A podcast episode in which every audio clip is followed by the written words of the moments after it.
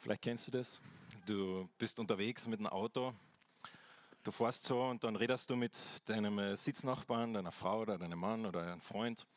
Und ihr seid so im Gespräch vertieft, dass du nicht merkst, wie jemand von vorne rechts reinkommt und einbiegt in deine Spur.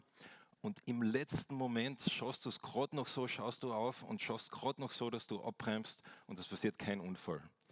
Hat jemand schon mal so irgendwas in die Richtung erlebt? Äh, mir ist es vor zwei Wochen so gegangen, hätte ich fast einen Radlfahrer mitgenommen. Und in dem Moment danach, das ist wirklich so, als fällt dir ein Riesenstein vom Herzen, gell? Äh, wo du denkst, wow, das hätte jetzt aber wirklich komplett anders ausgehen können. Mein, äh, mein Neffe, der ist vor, vor fünf Jahren mit zweieinhalb ist er von einer kleinen, ja, so einem kleinen Gartenhäusl gefallen und ist dann innerhalb von Minuten äh, also auf, auf Pflastersteine gefallen, innerhalb von Minuten mit Hubschrauber abgeholt worden ins UKH. Und äh, das war wirklich ganz, ähm, ja, mein, mein, mein, Bruder und meine, meine, Schwägerin, die waren ganz durch den Wind natürlich. Äh, und es ist glücklicherweise nichts passiert, ihm ist es gut gegangen. Und jetzt hat er zwei Geburtstage. Sie feiern jedes Jahr zwei Geburtstage. Jetzt muss ich sagen, das war das zweite Mal, wo äh, ja, Gott ihm das Leben geschenkt hat.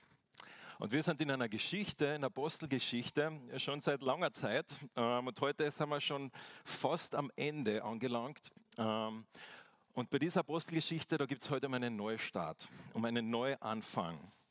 Wenn du letzte Woche oder letzte Wochen dabei warst, dann hast du ein bisschen mitverfolgt die Geschichte, wie spannend das da erzählt wird. Wir sind auf, dem, auf der Reise mit dem Paulus, der zusammen mit äh, zwei Freunden, dem Lukas und dem Aristarchus, ähm, nach Rom geht. Gar nicht unbedingt freiwillig, weil äh, er ist gefangen. Und äh, wir haben da gelesen letzte Woche und gehört, wie er auf diesem Schiff war und in diesem äh, Schiff, in diesem riesigen Sturm, äh, äh und Grad zwei Wochen lang haben sie nichts gesehen, keine Sterne, gar nichts, äh, sie haben nichts gegessen. Äh, ihnen ist es wirklich, man kann sich das vielleicht vorstellen, echt dreckig gegangen. Und dann im letzten Moment haben sie dann irgendwie eine kleine Insel gesehen und dann äh, haben sie Angst gehabt, dass sie dort sterben werden, wo sie da in die Insel kommen und die, die Klippen äh, das Boot zermalmen.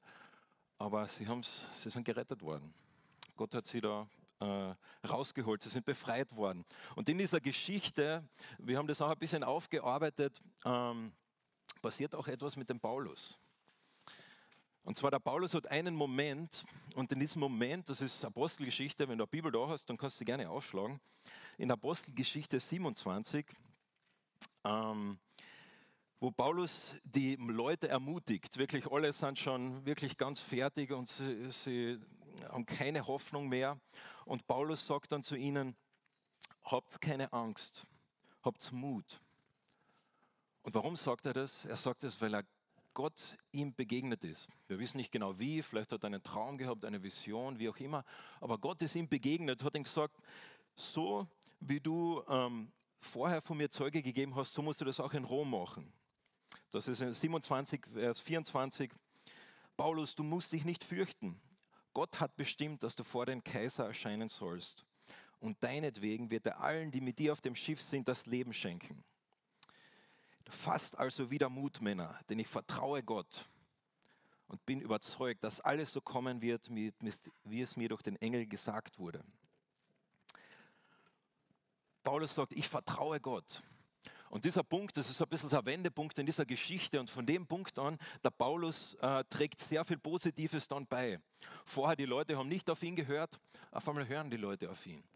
Ähm, vorher was, was unklar, es weitergehen wird und jetzt, jetzt fassen die Leute wieder Mut. Sie, sind wieder, ähm, sie haben wieder einen Glimmer von Hoffnung. Leute versuchen zu fliehen, die Schiffsmannschaft und der Paulus trägt dazu bei, dass sie nicht fliehen und dass die Leute gerettet werden. Und dann später noch einmal, sogar zweimal eigentlich in dieser Geschichte rettet er allen Menschen. Und das ist eine große Menschenmenge, größer wie wir da heute sind. Es waren 276 Personen, die da gerettet worden sind. 276 Personen. Und das ist die Geschichte und dort steigen wir ein. Sie sind also quasi direkt gerade wieder an das Land gekommen. Ähm, wir haben das letzte Woche ein bisschen betrachtet. Und jetzt sind wir in Apostelgeschichte 28 an diesem Punkt, wo sie jetzt wieder auf dem Festland sind. Ja, noch ein Kapitel weiter, 28. Also 28, 1, da heißt es, nach unserer Rettung fanden wir heraus, dass es sich bei der Insel, auf die es uns verschlagen hatte, um Malta handelte. War schon jemand einmal auf Malta? Ja, Bauernschaft Malta. Also Malta für die meisten von uns ist Sandstrand und Urlaub. Gell?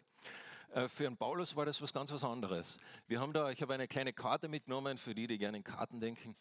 Äh, wir sind da gestartet auf dieser Reise und bis da sind sie hingekommen und da war dann dieser große Sturm. Also das wäre wahrscheinlich keine gerade Linie, sondern rauf, runter, rauf, runter.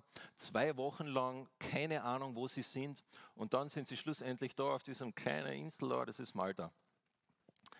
Und auf dieser kleinen Insel äh, finden sie Rettung. Und ich glaube, der Lukas, der uns das da erzählt, der macht ein bisschen so ein Wortspiel, weil Malta, das ist auf, auf der phönizischen Sprache, ähm, bedeutet das Zuflucht. Das heißt, der erste Satz da liest sich, nach unserer Rettung fanden wir heraus, dass es sich bei der Insel, auf die es uns verschlagen hatte, um Zuflucht handelte. Also das war wirklich ein Ort, wo sie Rettung gefunden haben, wo sie nochmal neu anfangen konnten. Und das ist so, so spannend, wie, wie der Lukas das da erzählt, einfach so, so recht nüchtern. Und eigentlich ist das ein gewaltiges Wunder in der Apostelgeschichte. Wären sie nur einen Grad weiter unten gewesen oder einen Grad weiter oben, sie hätten diese Insel verpasst. Wer weiß, was dann passiert wäre. Hätte das Schiff gehalten? Keine Ahnung. Gott hat sie da gerettet. Mehrmals in dieser Geschichte ist einfach ganz klar, Gott war derjenige, der die Hand drüber gehalten hat, über das, was da passiert. Ob die Leute das gewusst haben oder gefühlt haben, darauf wird nicht eingegangen. Aber es wird ganz klar, Herr Gott hat da seine Hand drüber gehalten. Und es war kein Zufall, dass diese Leute da gerettet worden sind. Und wir lesen dann in Vers 2, die Bewohner der Insel, sie sprachen nicht griechisch, sie waren überaus freundlich zu uns. Sie machten im Freien ein Feuer und luden uns alle ein, uns daran zu wärmen. Denn es hatte angefangen zu regnen und es war kalt. Bei mir wird das da sehr schön äh, umschrieben. Ich weiß nicht, wie es in deiner Bibelübersetzung heißt. Bei mir heißt es da, die Bewohner der Insel, sie sprachen nicht griechisch, waren überaus freundlich. Wortwörtlich wird da das Wort Barbaren verwendet. Also der erste Satz da heißt, ähm, die Barbaren auf der Insel waren überaus freundlich und sogar noch wörtlicher, eigentlich heißt da, die Barbaren zeigten uns nicht wenig Liebe oder nicht wenig äh, Gastfreundschaft. Also ein bisschen so ein Ausdruck, den verwenden wir heute auch noch manchmal, wenn wir etwas sagen, hey, das war wirklich, wirklich sehr, sehr, sehr, sehr cool. Dann sagen wir, ja, war nicht schlecht. Gell? Also vielleicht die Jüngeren unter uns, also ein bisschen bewusste Untertreibung, um zu sagen, hey, das war gewaltig, die waren so überaus freundlich, diese Leute. Und wer waren diese Leute? Die Barbaren, die Heiden, oder die, die gar nicht weder griechisch noch Juden, ähm, aber die waren überaus freundlich. Was haben sie gemacht? Was war diese Freundlichkeit, die sie gezeigt haben? Sie machten im Freien ein Feuer und luden uns alle ein, uns daran zu wärmen. Es hatte angefangen zu regnen, es war kalt. Kannst du dir vielleicht vorstellen, also du kommst gerade von, von diesem Schiffsbruch herunter, zwei Wochen lang, wirklich ähm, volles Programm, du hast nur ein bisschen was gegessen, du bist komplett durchnässt und kommst dann hin und es regnet. Es ist kalt. Also da ist ein Feuer dann wirklich was sehr, sehr ähm, Wohltuendes. Und es war nicht nur ein kleines Feuer, weil wir wissen ja, es waren fast 280 Personen. Also für 280 Personen ein Feuer zu machen, das müssen schon mehrere Feuer gewesen sein. Das war viel Arbeit, das zu machen. Und ich bin mir sicher, die Malta, äh, die da gelebt haben, also die Malteser, ich weiß nicht, wie man die nennt, äh, die Malteser wahrscheinlich nicht, aber die, die Personen, die dort gelebt haben, die haben aber was anderes vorgehabt. Vielleicht haben sie ein anderes Programm gehabt für diesen Tag, wollten irgendwas anderes machen. Vielleicht wollten sie zu Hause sein, einfach Zeit mit der Familie verbringen, aber sie haben überaus große Gastfreundschaft gezeigt. Und diese Gastfreundschaft, die sie da gezeigt haben, das ist etwas, was zutiefst ähm, Teil unseres Glaubens ist. Und es ist ganz spannend, dass wir als Christen ganz besonders herausgefordert werden, gastfreundschaftlich zu sein. Ich habe euch da mal da ein paar Verse mitgebracht. Da heißt zum Beispiel, ein Leiter muss gastfreundlich sein. Eine der Qualifikationen, wenn du ein Leiter sein möchtest, laut der Bibel, ist Gastfreundschaft. Sei gastfreundlich gegenüber euren Geschwistern. Nehmt sie gern und ohne zu murren auf. Also nicht nur gastfreundlich sein, sondern das auch gerne zu machen, mit einem frohen Herzen und ohne zu murren, ohne sich darüber zu beschweren. Das ist unser Auftrag, den wir haben als gläubige Christen, Gastfreundschaft zu zeigen. Und das ist nicht nur im Neuen Testament, sondern wir sehen es auch im Alten Testament. Da heißt sogar noch ein bisschen ausführlicher ein Beispiel aus dem Jesaja. Ladet die Hungernden an euren Tisch, nehmt Obdachlose bei euch auf. Wenn du jemand halbnackt und zerlumpt rumlaufen siehst, dann gib ihm etwas anzuziehen. Hilf dem in deinem Volk, der deine Hilfe braucht. Also, wir als gläubige Christen haben den Auftrag, gastfreundlich zu sein.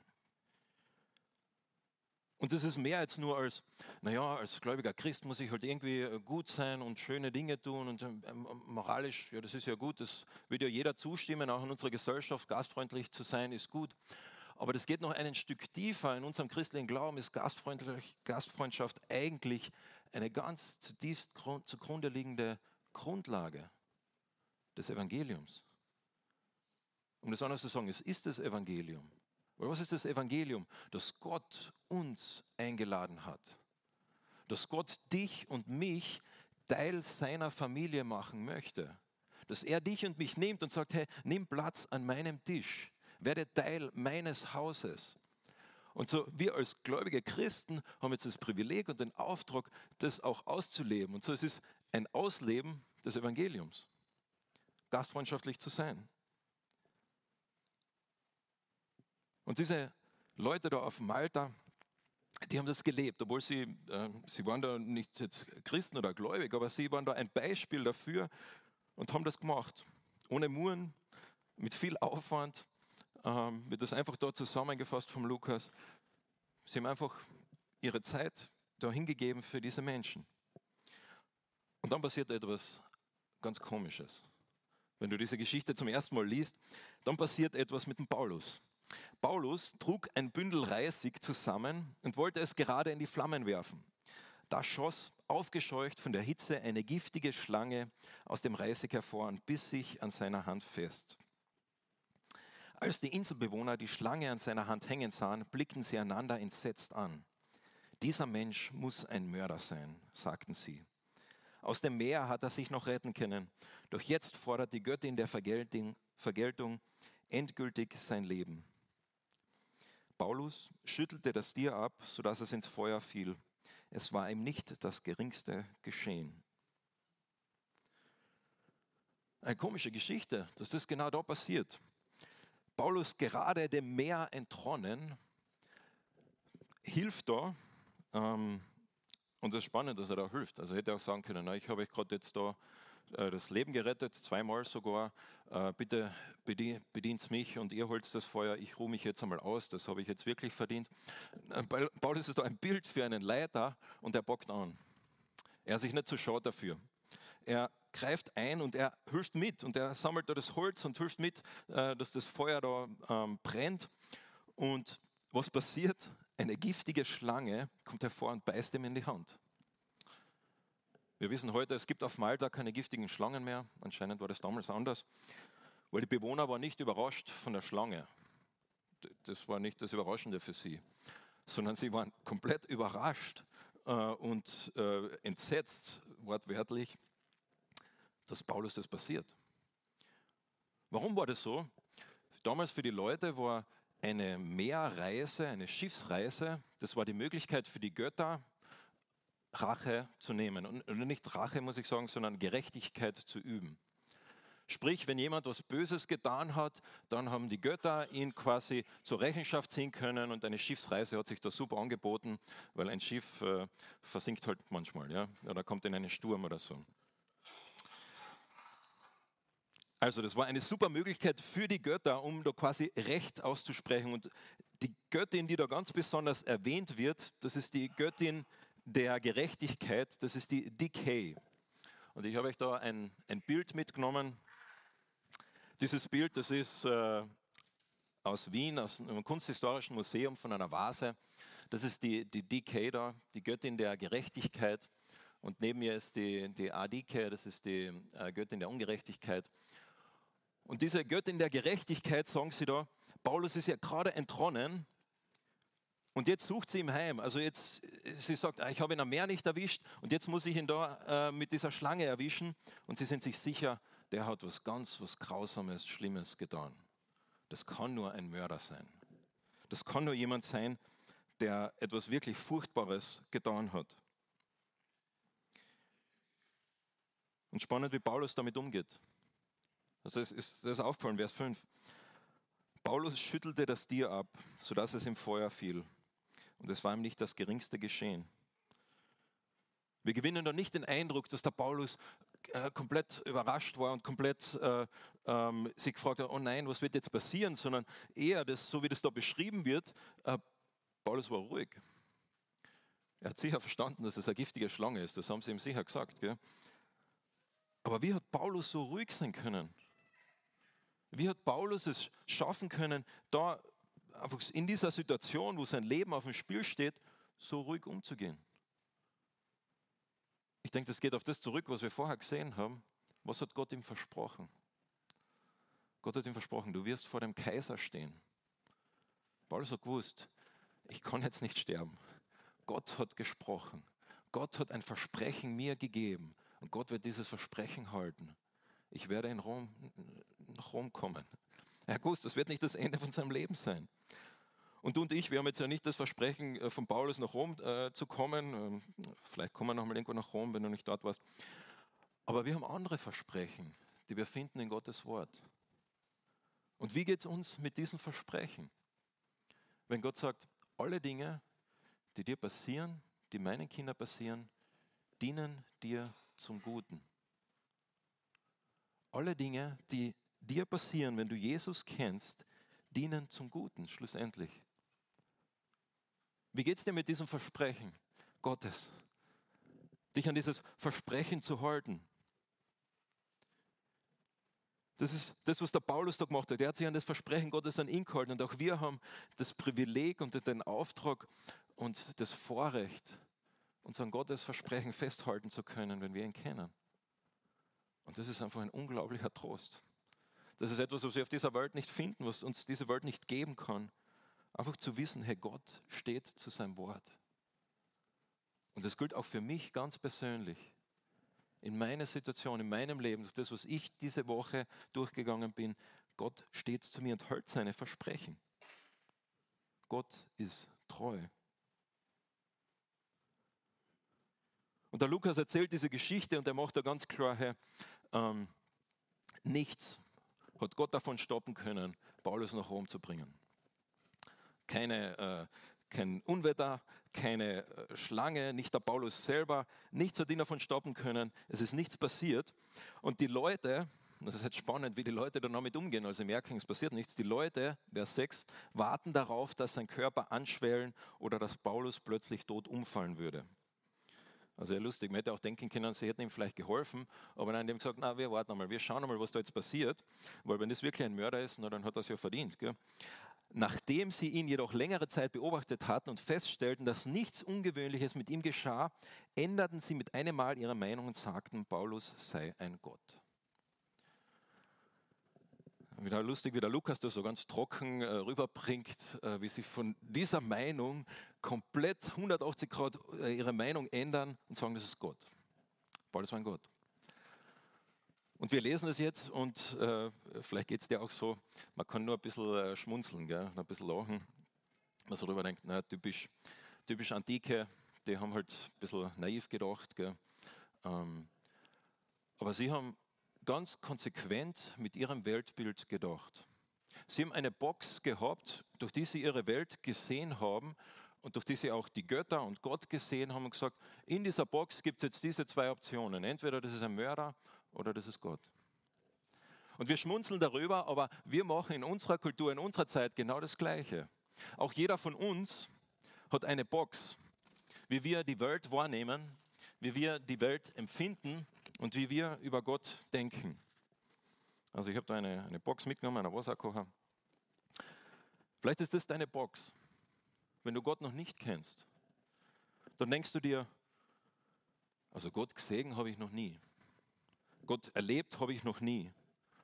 Und überhaupt das, was die Christen machen, was in der Kirchengeschichte passiert ist, Das ist so grausam, es kann keinen Gott geben. Und überhaupt, wieso gibt es so viel Leid? Wieso gibt es so viele Dinge? Es kann Gott nicht geben. Und du hast Gott und deine Welt in diese Box gesteckt und hast dir vielleicht noch nie die Frage gestellt, wie sicher sind eigentlich diese Wände? Wie sicher ist es eigentlich, dass Gott so ist, wie ich es mir vorstelle? Wie sicher ist eigentlich dieses Weltbild, das ich mir konstruiert habe, in dem ich denke und in dem ich lebe? Wohl sie waren konsequent, die Leute auf Malta, mit dem, wie sie gedacht und gehandelt haben in ihrer Kultur. Aber es war trotzdem falsch.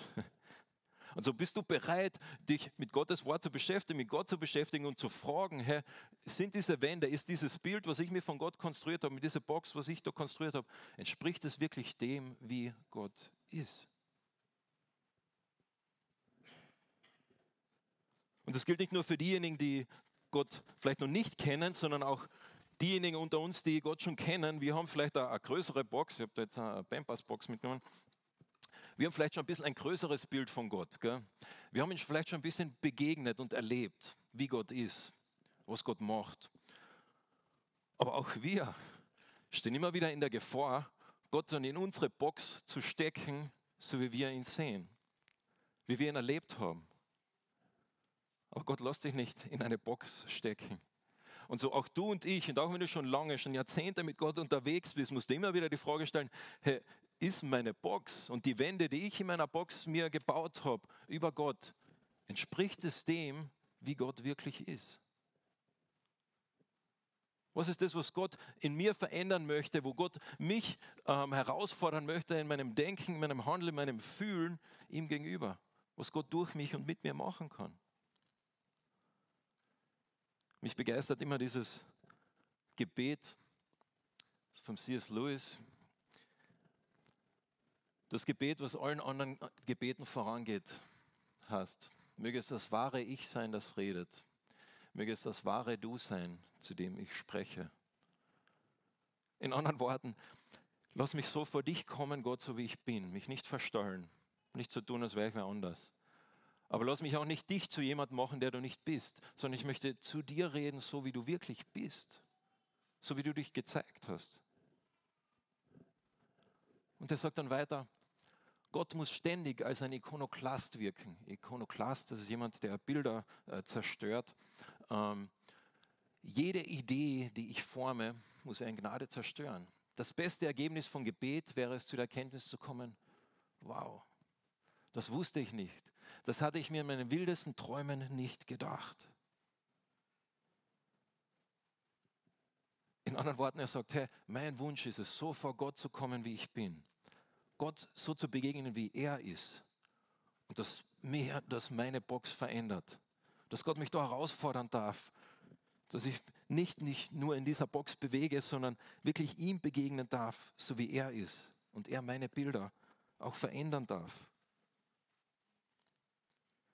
Das ist das, was wir da sehen, auch von diesen Leuten da auf Malta, wie sie damit umgehen. Und als das, diese Geschichte da, dieser Teil da vorbei ist, äh, geht dann diese Gastfreundschaft weiter. Und ich lese jetzt einfach mal die, die nächsten äh, drei Verse. Da heißt es, in der Nähe jener Stelle, an der wir gestrandet waren, befand sich ein Gut mit ausgedehnten Ländereien, das dem obersten Regierungsbeamten der Insel gehörte, einem Mann namens Publius. Und dieser nahm uns freundlich bei sich auf und wir waren für drei Tage seine Gäste. Der Vater des Publius hatte damals gerade die, die Ruhe, also eine Krankheit, und lag mit hohem Fieber im Bett. Paulus ging zu ihm ins Zimmer und betete mit ihm und legte ihm die Hände auf. Und da wurde der Kranke gesund. Und jetzt kamen auch die anderen Inselbewohner, die an einer Krankheit litten, und alle wurden geheilt. Die Folge war, dass wir mit Geschenken überschüttet wurden. Und als wir Malta wieder verließen, gab man uns alles mit, was wir für die Weiterreise brauchten. Da passiert ein Wunder. Wenn du schon lange dabei bist, wo wir durch diese Apostelgeschichte gehen, es sind schon viele Wunder passiert. Aber hast du gewusst, dass das letzte Wunder acht Kapitel her ist? Das letzte Wunder, das letzte Mal, wo wir von solchen großen Wundern sehen, das war in Ephesus. Das war ähm, vor acht Kapiteln, fast drei Jahre.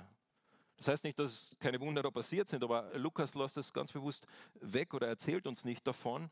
Und da sehen wir jetzt wieder, wie ein Mann geheilt wird Gott kann heilen, Gott ist allmächtig. Und weil dieser Mann geheilt wird, kommen viele, viele andere, wollen auch geheilt werden.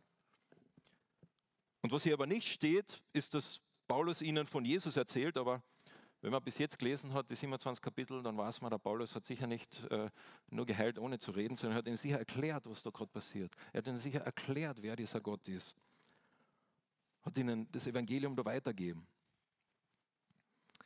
Und Gott hat sie da wirklich mächtig verwendet und sie waren dann auf dieser Insel für drei Monate. Und der Lukas erzählt uns das da, um zu sagen, hey, Gottes Segen liegt auf diesem Weg da nach Rom. Paulus war auf allen möglichen Irrwegen und jetzt ist er wieder auf dem Weg nach Rom und da auf einmal liegt Gottes Segen drauf und wir lesen da, wie von einer ganzen Insel alle Kranken geheilt werden und Menschen da ähm, konfrontiert werden mit dem Evangelium. Und nach drei Monaten geht dann diese Reise weiter. Ist jetzt Vers 11. Da lesen wir noch ähm, Vers 11 bis äh, 14. Nach drei Monaten setzten wir unsere Reise fort, und zwar mit einem Schiff aus Alexandria, dessen Galonsfigur die Diaskuren waren und das dem Winter über in einem Hafen der Insel gelegen hatte. Ist so spannend, äh, man liest so schnell drüber, gell? aber äh, so ein, ein, ein, ein random, so ein, so ein ähm, nebensächliches Detail wird auf einmal erwähnt. Dieses Schiff hat eine Galonsfigur, die Dioskuren. Wenn du nicht weißt, was das ist, das sind äh, zwei Götter. Ähm, und diese zwei Götter, das war der Castor und der Pollux, das waren Söhne des Zeus und die waren zuständig dafür, Sicherheit auf dem Meer zu bieten. Und es ist fast ein bisschen, als würde der Lukas in seiner typischen trockenen Art mit Humor und ein bisschen Ironie sagen, sie denken, dass der Castor und der Pollux sie auf diesem Schiff, auf diesem Meer sicher halten kann. Aber wir haben gerade gesehen, dass es eigentlich Gott ist. Und so macht ein bisschen äh, äh, Spaß, kann man fast sagen, ein bisschen ironisch beschreibt er das da und geht dann weiter und sagt, wir liefen dann also auf diesem Schiff ähm, Syrakus an, das ist eben da auf, auf Sizilien, ähm, wo wir einen dreitägigen Aufenthalt hatten. Dann lichteten wir erneut die Anker und fuhren nach Region. Und einen Tag später, nachdem wir dort angelegt hatten, kam Südwind auf, sodass wir dann nur noch zwei Tage benötigten, um Puteoli zu erreichen. Hier trafen wir Christen, die, die uns zu sich einluden und bei denen wir eine Woche blieben. Das sind riesige Distanzen. Also wir sehen da, da ist dann wieder ein Regium und da ist Puteoli dann. Von Puteoli, wo wir gerade waren, das sind 700 Kilometer. In sieben bis acht Tagen war das diese Zeit. Lukas beschreibt das so ganz kurz und er sagt, hey, die waren unterwegs wie auf einem Speedboot. Vorher war der Sturm und alle möglichen Dinge sind passiert, aber auf einmal hat sich da was geändert. Äh, was hat sich verändert? Und auf einmal sind sie wirklich unterwegs in rasender Geschwindigkeit auf Rom zu. Gottes Segen liegt da drauf. Und was sehen wir in Puteoli? Hier trafen wir Christen, Vers 14, die uns zu sich einluden und bei denen wir eine Woche blieben. Spannend, da begegnet uns wieder Gastfreundschaft, dieses Mal von Christen. Diese Christen ähm, haben Paulus noch nie persönlich begegnet. Paulus war noch nie auf diesem Teil der Welt. Aber sie haben eine Woche lang Gastfreundschaft gezeigt. Ähm, wenn ich dich heute anrufen würde und fragen würde, äh, ich habe da äh, drei Freunde äh, und einen römischen Soldaten, äh, können die äh, bei dir für eine Woche bleiben? Äh, ja, ich weiß nicht, was für Pläne du hast diese Woche, aber die werden dann alle zunichte. Gell? Aber diese Christen, die haben unglaubliche Gastfreundschaft gezeigt. Und interessant, wie Lukas das da beschreibt. Er sagt, auf diesem Wege kamen wir nach Rom. Mit dieser Art von Gastfreundschaft, die ist uns immer wieder begegnet. Das schreibt er gleich im nächsten Vers, sagt er. Die Christen dort hatten von unserer Ankunft in Puteoli gehört und kamen uns bis zu Tres Tabanee, das sind die, die, ähm, die drei Tavernen, ähm, das ist ein gewisser Ort, ähm, äh, zum Teil sogar bis zum Forum API entgegen. Als Paulus sie sah, dankte er Gott und fasste neuen Mut. Also es sind zwei Orte und äh, genau wie das da beschrieben wird, sind wir da, das ist dieses Forum und da die drei Tavernen und das sind, sind von Rom bis daher sind 70 Kilometer zum Forum, von Rom zu den drei Tavernen sind 50 Kilometer. Diese Christen haben gehört, dass der Paulus kommt und 70 Kilometer zu Fuß, sind zwei Tage. 50 Kilometer, eins bis zwei. Ähm, Und sie haben sich auf diese Reise gemacht, ihm entgegenzugehen. Das heißt, sie haben Geld in die Hand genommen, sie haben Zeit in die Hand genommen. Ich weiß nicht, was sie mit ihren Familien währenddessen gemacht haben. Ähm, aber sie haben gesagt, wir wollen ihn begrüßen, wir wollen diese Gastfreundschaft zeigen. Und das ist fast schon wie, wie ein, ein, ein Willkommenskomitee, nicht nur eins, wie in Butioli, sondern noch eins dort in, in, beim Forum und noch ein drittes bei den drei Tavernen, wo einfach ganz klar wird, Paulus ist einfach sowas von willkommen geheißen. Warum beschreibt der Lukas das so? Warum legt er da so einen Fokus drauf, uns das so zu beschreiben? Lukas ist jemand, der sehr geografisch denkt, deshalb habe ich heute auch da die, die, die Karten mitgebracht und der seine Evangelien auch sehr geografisch erzählt. Wisst ihr, wie das Lukas-Evangelium aufgebaut ist? In dem ganzen Evangelium im Großteil vom Evangelium nähert sich Jesus immer mehr und immer mehr Jerusalem. Jede Begebenheit, die beschrieben wird, ist immer wieder ein bisschen näher bei Jerusalem, bis er schlussendlich in Jerusalem einzieht. Und dann gebührender Empfang. Und die Apostelgeschichte ist gleich. Sowas, was Paulus da erlebt hat in Rom, hat er in keiner anderen Stadt in den letzten äh, Kapiteln oder überhaupt jemals erlebt diese Willkommenskomitee, diese, diese Gastfreundschaft hat er nie erlebt. Und Lukas sagt genau das Gleiche. Er sagt, Jesus seine Destination war Jerusalem, wo er sein Leben gegeben hat. Und Paulus seine Destination und das Evangelium, warum? Das Herz des römischen Reiches. Und er beschreibt es, indem er eben das so ganz klar sagt und sagt, Herr, was hätte sein können, wenn der Paulus damals in Ephesus vor drei Jahren schon entschieden hat, hey, ich gehe direkt nach Rom. Und er sagt, hey, Rom hat nur so auf ihn gewartet. Mit offenen Händen sind sie da gestanden und haben auf ihn gewartet.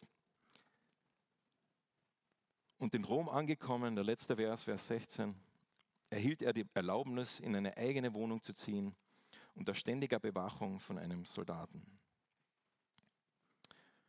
Wir lesen nichts mehr, auch nächste Woche werden wir nichts lesen von dem, was mit dem Cäsar passiert ist. Paulus wollte eigentlich nach Rom gehen, um den Cäsar zu sehen, wird nicht mehr erwähnt, weil das ist nicht der Fokus der Geschichte. Der Fokus ist, das Evangelium kommt nach Rom. Die gute Nachricht kommt ins Herz des heidnischen römischen Reiches. Und es ist spannend, auf diesem Weg da, das ist da, da gibt es eine, eine Straße, das ist die sogenannte Via Appia. Die Römer haben ja ganz gern Straßen gebaut. Das war so ein, äh, eine, eine Autobahn, äh, wo ich vor ein paar Jahren in Rom war mit der L, äh, habe ich gesagt, ich möchte diese Straße sehen. Und sie hat gesagt, okay. Äh, und sind wir dann äh, irgendwie da außerhalb Roms hingefahren. Ähm, und wir sehen da, das ist die römische Straße, die Via Appia, die L ist in der Mitte. Das ist eine Straße, da kannst du heute hingehen. Das ist die Straße, auf der Paulus spaziert ist. Das, was wir da lesen, ist eine wahre Geschichte. Das ist eine wahre Begebenheit, wo wir immer wieder, und wir haben das gesehen, als wir durch die Apostelgeschichte gegangen sind, dass auch bestätigt wird äh, von dem, was wir finden im Land, äh, in Israel, ähm, in der Türkei und in anderen Ländern, äh, auf verschiedenste Orten und Weisen. Und auf dieser Straße gibt es ein Grab. Das ist das Grab von Vergil, das ist ein römischer Dichter. Und der hat ein Gedicht geschrieben und in diesem Gedicht beschreibt er die Hoffnung auf einen Jungen, auf einen Bub, der geboren wird. Und dieser Bub wird eines Tages ähm, die Welt regieren und Frieden bringen. Der war jetzt kein Christ oder was, aber wie ironisch ist es, dass Jahre später Paulus bei seinem Grab vorbeispaziert und diese gute Nachricht von diesem Bub, von diesem Jungen, der geboren worden ist, der Leben gebracht hat, der das Evangelium gebracht hat, Jesus Christus, ins Zentrum des heidnischen römischen Reiches bringt. Und so Gott hat mit Paulus seinen Weg gehabt, durch die Höhen und durch die Tiefen. Und ich weiß nicht, was dein Weg ist, wo, wo du gerade stehst, auch in deiner Beziehung zu Gott, wie du dich fühlst in deiner Beziehung zu Gott. Ob du gerade in einem Sturm bist, ob du gerade dich fühlst, als wäre wirklich jetzt die Zeit, einen Neuanfang zu machen, auch zu hinterfragen, wie deine Box ausschaut, Gott zu begegnen ob es dran ist, Gott ganz neu zu sagen, Herr Gott, ich vertraue dir und dem, was du versprochen hast. Und ich möchte zum Abschluss einen Teil von einem Psalm lesen. Das ist Psalm 107, Vers 23 bis 31. Da heißt es, manche Menschen fuhren übers Meer und trieben Handel an vielen Küsten. Sie erlebten voll Staunen, was der Herr kann und wie er die Elemente beherrscht. Auf seinen Befehl hin erhob sich ein Sturm und haushoch türmten sich die Wellen. Ihr Schiff wurde zum Himmel hinaufgeschleudert und stürzte hinab in, die, in den gähnenden Abgrund. Sie vergingen vor Angst und Elend. Wie betrunken schwankten und taumelten sie. Sie waren mit ihrer Weisheit am Ende. Sie schrien zum Herrn in ihrer Not. Der rettete sie aus der Todesangst. Er ließ den Sturm zur leichten Prise werden und die tobenden Wellen legten sich. Und da wurde ihnen wieder leicht ums Herz. Und er brachte sie zum ersehnten Hafen. Und jetzt? Jetzt danken sie dem Herrn für seine Güte. Sie preisen ihn für seine Rettung. In der Gemeinde sollen sie davon erzählen. Im Rat der Ältesten ihn dafür rühmen.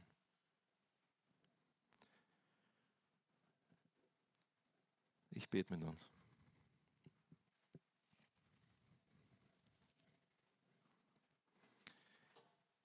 Jesus Christus, wir erleben auf dieser Welt immer wieder Stürme, so wie das der Psalmist beschrieben hat, wie der Paulus das erlebt hat. Und ich bin dir so dankbar, dass du mit uns weiter Geschichte schreibst und dass wir uns einfach auf dich verlassen können und das, was du uns versprochen hast. Und dass du auch mit uns immer wieder neue Anfänge machen möchtest, immer wieder neue Wege gehen möchtest und dass schlussendlich du immer zum Ziel kommen wirst, Herr. Ich sage dir so danke dafür dass es nicht auf mich ankommt und meine Weisheit, sondern dass ich mich auf dich verlassen kann. Wir preisen dich dafür. Amen.